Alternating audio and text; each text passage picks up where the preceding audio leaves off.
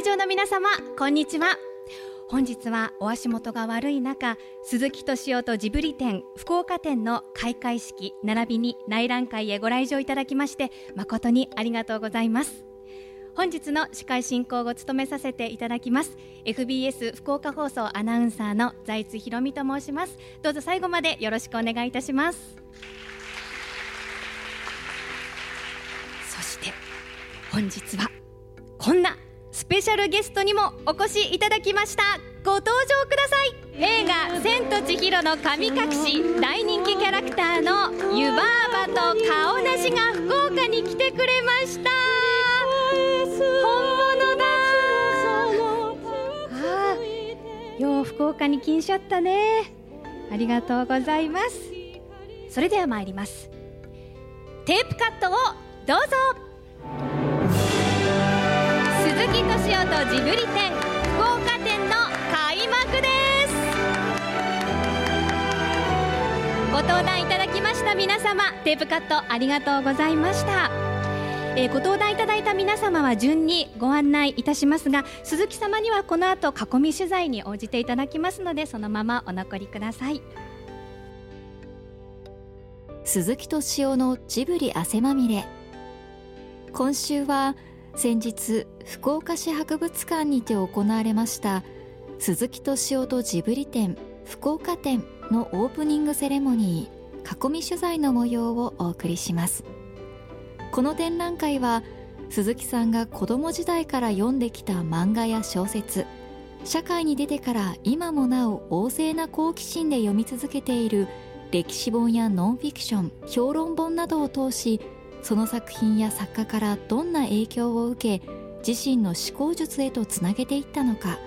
そしてどのように作り手と向き合い編集者プロデューサーとしてスタジオジブリ映画を確立していったのか。およそ8800冊の書籍やおよそ1万本の映画作品を通じて探ります。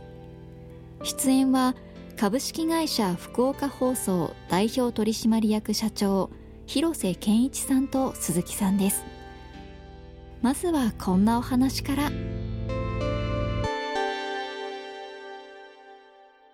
開会にあたり主催者を代表して株式会社福岡放送代表取締役社長広瀬健一より一言ご挨拶申し上げます。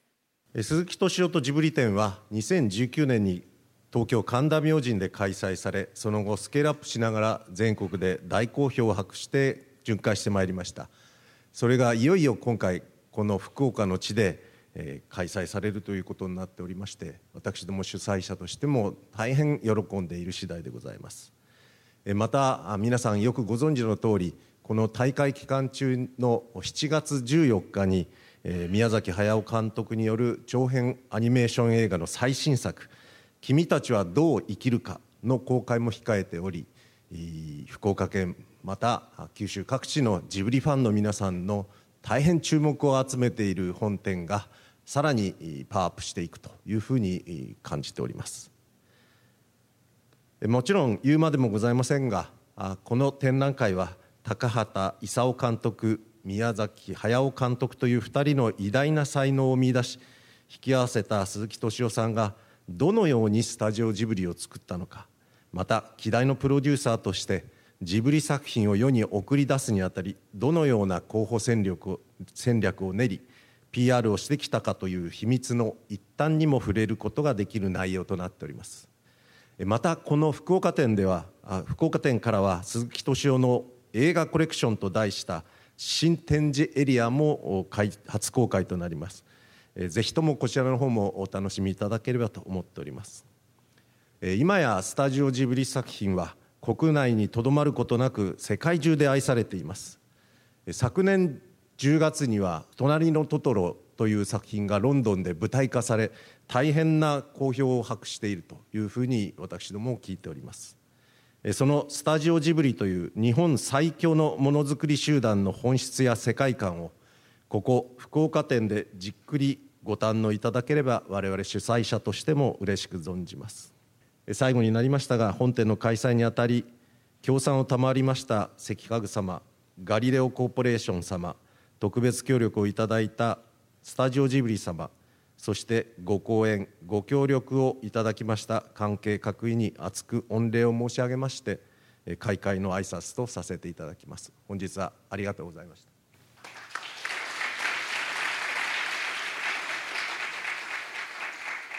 スタジオジブリの鈴木です。福岡やっぱりいいですね。あの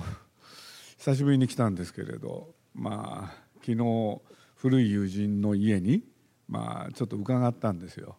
これでその家というのがえー、っと釜市っていうんですか。そういうところにあるんですけれどね。そこを訪ねて。というのは東京で知り合ったある女性がいてその女性がねまあえー、結婚して子供を作ってそれで実は新居ができたと。でぜひそこへね遊びに来てほしいって。で言われてどうしようかなと思ってたんですけれどまあそういうね命令体席だからやっぱり行った方がいいかなっていうんで。これで、まあ、ジブリの、えー、女性スタッフとそれから日本テレビの依田君っていうねこの3人で訪ねまして。これで本当に楽しかったですね。で何が楽しかったのかっていうのをね、まあ、言い方難しいんですけれどね。やっぱり価値観が東京とまるで違うんですよね。僕それ本当昨日の夜はねつくづくそう思いました。あの、まあ、あるお家の一族の方が皆さん集まっていただいてほんで僕たちのことを大歓迎してくれたんですけれどね。とにかく昨日の夜あの素晴らしい夜を過ごしてこれで一晩ゆっくり寝て今日ここに臨みました。昨日からそれちょっと感じてたんですけれどこの福岡の町へ入ったらとにかくあのバスにね鈴木敏夫とジブリ店っつって、まあ、自分のことで恥ずかしいんですけれどさっき社長もね鈴木敏夫っていう名前を何回言うんだろうっていうぐらい何回もおっしゃってたけれど本当に照れくさいんですけれど中身はねちゃんとしたジブリ店なんですよ。それをね皆さんに分かっていただきたいこととそれからそのバスでねその今のあの宣伝がバンバンバンってやってそれがねまず目入ってきたんですね。あの昨日福岡の駅にあ福岡のなんだ飛行機でやってきたんですけれどそこから車でね市内入ってくるんですけれど。でそれを見た時にねあこれはすげえなとちょっと思ったんですよね僕。俺でもしかしたらこれ告知がすごいうまくいってんのかなって。俺で実は今日ですね、まあ、朝起きてでお昼にあるうどん屋さんへ行ったらそしたらそこのおかみさんがね「明日からですね」って。ええと思ってねこれびっくりしましたね明日からですねって。でパッと見たらねなんか色紙とかいろいろ持ってらっしゃってやらざるを得ないなと思ってやるんですけれどいやまあでもそういうこと含めてねなんかなんか良かったんですよね気分が。俺だからまあねそのまあ鈴木敏夫とジブリ展っていうんですけれど中身はちゃんとしたねスタジオジブリのねあの今どうなってるのかって、まあ、それが、まあ、歴史ももちろん語られるんですけれどそういうことをちゃんとやっております。これでまあまあ、あえて言うんなら、まあ、僕自身のことがね随分触れてあるんですけれどね、まあ、そこで自分が、まあ、子供の頃から、まあ、長く生きてきたんですけれど、まあ、見たもの読んだもの、まあ、実は雑に言うとねやっぱり自分たちが雑誌その他それから本を含めて読んできたもの。そして、まあ、見たものってのは映画ですよね。この2つの要素ってねやっぱり僕にとってはすごい大きなものでした。でそれを一堂に会してね、皆さんにお見せするっていう機会なんですけれど多分そういうのは皆さんにもねどっかでいろんな作品共有していただけるんじゃないかなと思って僕としては、まあ、そのねその後どうなるかをね見守りたいところです。ともあれ皆さんのご協力、まあ、先ほど申しましたけれどね、まあ、そうやってうどん屋さんもさることながら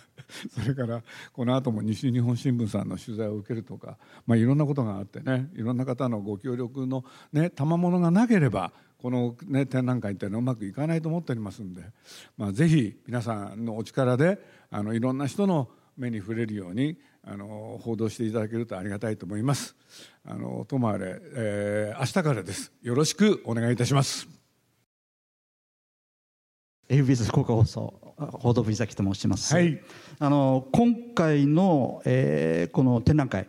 えー、あのスタジオジブリと一緒に歩んでこられた鈴木さんのね時代背景というのが一つのテーマにもなっていると思うんですけどもあの鈴木さんご自身あの要するに一言言うことは難しいと思いますがどんな時代背景だったというふうな印象をお持ちですか？まあ、僕らの世代って、まあ、僕段階の世代っていうなんですけれど、まあ、若い頃に流行った言葉で言うと激動の時代？これを一番言われましたね。だから目まぐるしくいろんなものが変わってきた。でそういうことで言えば、まあ、僕ら若い時は政治の季節だった、ね、それがそうじゃなくなってじゃあどこ行くんだろうと思ってたら今度はねアナログとデジタルってって。でそういうことで言うとそれになんか寄り添いながらやってきた人生だっていう気がしてますね。はい、あの一つは今おっしゃったその作品にどのようなあの時代背景が影響しているというふうにお考えですか？一番大きかったのはね僕はもしかしたら平成かなっていう気がしてるんですでどうしてかっていうとまあ僕もこうやって長く生きてきてあの何を一番感じてるかっていうとそのまあ男と女って言い方しますけれど女性がね特に変化が激しかった。それがね一番顕著だったのが平成っていう気がするんですよ。その時に、まあ、女性がねそれ前の男性に比して自分たちもいろんな自己主張をした時代ですからでそれによって僕らの映画もおのずと主人公は女性になったんですよね。だからもしかしたらそれかもしれないですね。そんな気がしてます。あの1万点の DVD も展示されてますけどもこの映画の中で目を引いたのがね人気映画なんですけども、えー、鈴木さんはこの人気映画のどんな部分がお好きですか？そうですね。まあ置き方によって時計そこが目立っちゃったかもしれないけれどただあの僕ら若い時なんですよね。ちょうど60年代から70年。まあ大体その時代なんですけれどね。僕らがちょうど10代から20代多感な時期なんですよね。当然そういうものにやっぱり目を奪われた。そういうふうに自分では思ってます。で何がかって内容はまあ本当にさまざまにあるんでね。これっていう言い方はできないんですけれど。ただ組織と個人というようなことを、まあ、皆さんテーマにして映画をお作りになった。これが印象に残ってますね。はい。はい。こと集団、うん、ありがとうございます。スポーツ報知編集の松永と申します。はい、はい、あのこれまで、えー、読まれた本だとか、えー、見られた映画だとか、えー、その中で一番あの鈴木さんに衝撃を与えた作品それを、えー、一つずつ代表的なものがあれば教えてほしいんですけどまああれもこれもっていうことでいろいろ好きな作品が多いんですけどそうですね。映画で言うとね、まあ、これ戦前の作品なんですけど日本映画「人情紙風船」っていう映画があったんですよ。これは好きでしたね。人情紙風船。山中貞夫っていう人が監督なんですけれど。でなんでかって言ったら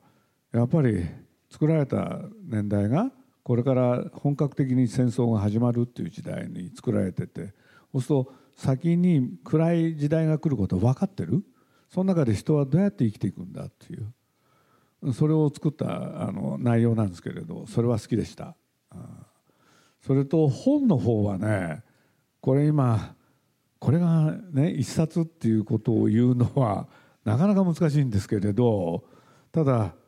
若い頃まあ僕と宮崎駿がねなんか今思いついたから言いますね。あの、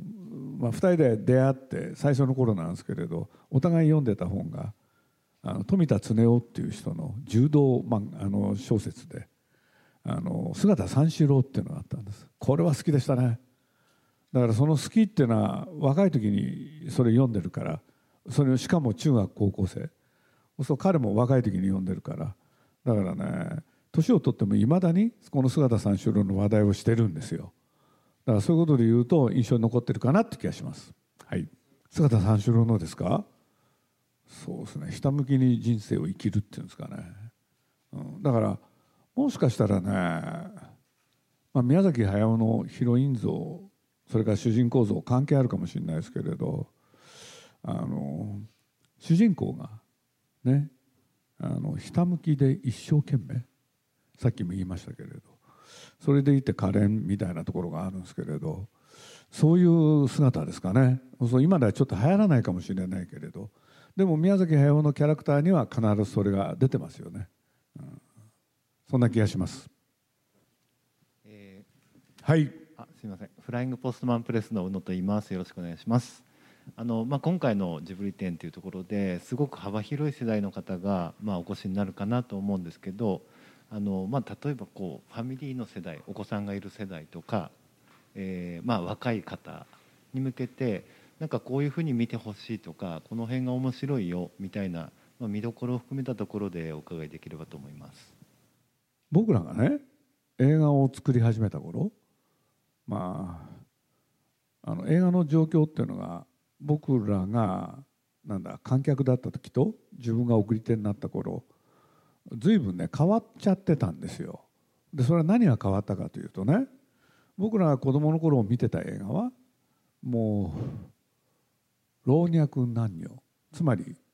性別も年齢も問わずみんなが見て楽しい映画ってこれをみんなみんな作ってきたんですよね。ところが僕らが大人になりかけた頃そこが大きく変わりましてねこれは何ていうのかなあるねターゲットはその女性であったり男性であったりそれである年齢を絞る？そういうことがね始まってたんですよ。だから僕らが映画を作り始めた時もう一回一つのものに老若男女を問わずみんなが楽しめるものそれを目指しました。これが大きかったですね、うん、で多分ジブリの作品はそうなってると思います、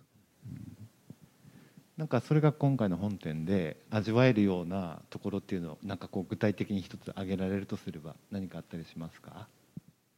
だから僕らねあのある一人の人間の個人の悩み。でそれを中心にした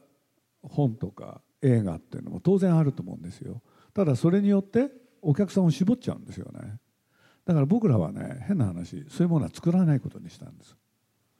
これでまあ要するにさっきも言いましたようにね年齢を問わず性別を問わず楽しめるもの。それを作ろうと。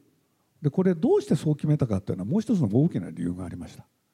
で監督がね宮崎駿と高畑勲でしょ？そしたらこの2人ともねまあ何て言うんだろう。お金を使う名人だったんですよね。そうするとねねあのねターゲット絞ってねそのなんだ少ない人に見てもらってたんじゃ回収できないんですよ。だからこんな話するとねええー、ってことになるかもしれないけれどね？やっぱりねだから僕は最初からねそんな個人的な悩みとかそんなもの映画にしないでくれと、ね、それは若い人にも話したし実は年寄りたちにもそうやって話してきましたね。でやっぱり老若男女問わず性別問わずみんなが楽しめるもの。でないと、ね、でそれが多分ねジブリの映画のヒットの理由なんですよ。お金がかかるからヒットしなきゃいけなかった、ね、逆なんですよ。うん、それを理解していただけるとありがたいかなって気がします。すごい裏話聞けてよかったです。はい、えー、放置の松永です。あの福岡市は、えーまあ、日本一独身女性の多い町っていうふうにあそうなんですか。あの言われてるんで、えーまあ、そんな若い女性に、まあ、この辺見たら楽しいよ面白いよっていうヒントをいただけると。こういうことが新聞に書かれてたことがあるんですよ。でそれは何かって言ったら要するに福岡のねまあここれが言い方言い方として正しいかどうか。根拠を逸した独身の男性が東京へ雪崩を打ってきてるっていうニュースがあったことあるんですよ。でその人たちが大概ね東京の豊島区っていうところへ人が集まるなんていうね 詳しい記事があったんですよ。だから僕今そのね福岡は独身の女性が多い？というのを聞いてえっ？と思ったんですよ。だってその両方のねあの思ってることを満たせば当然結婚するじゃないですか。でそれをできないっていうのは何なんだろうとつい思っちゃったんですよね。だからまあ僕今日 一番最初にねちょっとあの全部をお話したわけじゃないけれどまあその飯塚の隣のその釜市ですかそこに友人がいたからそこの家を訪ねてこれでみんなであの一晩その一族で迎えてくれたから楽しい夜を過ごしたんですけどねそこで僕が見たものは何かっていうとねあ家族っていいななんですよ。うん、でなんでかっつったら、ね、その当人はもう今37かな？これで旦那さんがいて、まあ、似たような年齢ですよね。ほんで子供がいるんですけれど。でその3人だけじゃないんですよね。当然お父さんお母さんがいる。そしてねまあおじいちゃんおばあちゃんということなんだけれど。それにともとまらずいろんな人がなんか集まってきたんですよね。でそれ見ててね僕ああやっぱり西の文化って東京と違うなと思ったんです。ととかくねとか東京の人って非常になんていうのかな一人になりたがる。ところが関西以降の人西の人っていうのはねなんかみんなでこうやってつるんで楽しむっていうねそれがあるんだなってことを改めて感じたんですよね。だからそこが価値観として素晴らしいんだってことをもっと皆さんで皆さんの力で広めればそういう問題って実は解消できるんじゃないかなっていうのが僕の最初に思ったことですよね。うん。だからこういうことを聞いたことあったんですよ僕。奄美大島。奄美大島って、まあ、僕ある必要があって人に誘われて行ったことがあるんですけれどあそこってねこの後に及んで3世代同居ですよね。3世代同居そしてそれにとどまらずねあの価値観として私有っていう考え方がない。つまりこれは俺のもんだとか私のもんだとかじゃなくて、ね、私のものはあなたのもの。あなたのものは私のもの。その境界線が曖昧なわけですよ。だからえ、ね、硬い言葉で言っちゃえば全近代ですよね。だから僕は昨日の夜も実はねその全近代の素晴らしさっていうのを改めて感じたんですよ。でそれを追求していけばそういう問題っていうのはね僕はお気楽なのかもしれないけれど解決できるんじゃないかっていう気がしましたけどね。だから自分たちの持ってるもののね良さっていうのをもっと見直したらどうかっていうのが本当に思ったことですね、うん、だって東京より絶対素晴らしいですよこっちの方が。本当にそう思いますよ僕。自分であのそれは感じてます。はい。西日本新聞の川口と申します、はい、よろしくお願いします。あの先ほどあのご自身の名前が代々きにこうあちこちで見られることがちょっと気恥ずかしくもあるというようなお話もありましたけど、明日からの来場者はあの先ほどあの記念撮影でも分かったようにこう鈴木敏夫さんのこう一つのこうキャラクターというかこう鈴木敏夫さんご自身に魅力や知りたいという思いで来られる方たくさんいると思います。でその来場者の方にご自身のそのこれまでの歩みっていうのをどのように見てもらいたいかメッセージをお願いします。まああの そこにこだわこだわると変な話なんでただ僕の個人の魅力じゃないと思うんですよ実はね。で、まあ、これ別に謙遜して言うんじゃなくて。でどういうことかっつったら僕がジブリに関わって宮崎駿高畑勲と作品を作ったことだけは間違いないわけじゃないですか。そしたらその人がね一体どういうものを見てどういうものを読んでそして血とし肉としてきたのか。それを知るっていうことはジブリに近づくってことになると思いますよね。だからあくまでも僕が思ってるのは今回の展示でもね僕を通してジブリのルーツを見てくださいって。多分これがね最大のテーマだと思うんですよ。そんな気がしてます。はい。長崎プレスの編集部の友永と申します。はい。あの質問じゃなくてちょっと感想になってしまうかもしれないんですけれども、はい、あの私たち昨日入校が終わりまして あのちょうどあのあ雑誌編集をしてるんですけれども、はいはい、あの雑誌編集コーナーがあの雑誌編集だった時代のあのコーナーが最初らへんにあったと思うんですけれども、はい、そこのあの鈴木さんの言葉あの渡辺さんという方に送られたあの言葉がすごくささあの心に響きました。あの長いやつですか？あそうですそうです。それをちょっとさっき二人で伝えたいってありがとうございます。ありまして。はいすいません感想になってしまって。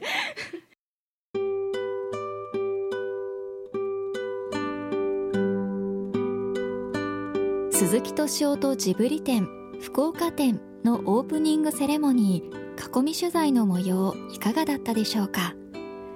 鈴木敏夫とジブリ展福岡展は8月31日木曜日まで福岡市博物館で行われます。ぜひ足を運んでみてください。来週もお楽しみに。鈴木敏夫のジブリ汗まみれ。この番組はウォルト・ディズニー・ジャパン。ローソン。日清製粉グループ。au の提供でお送りしました。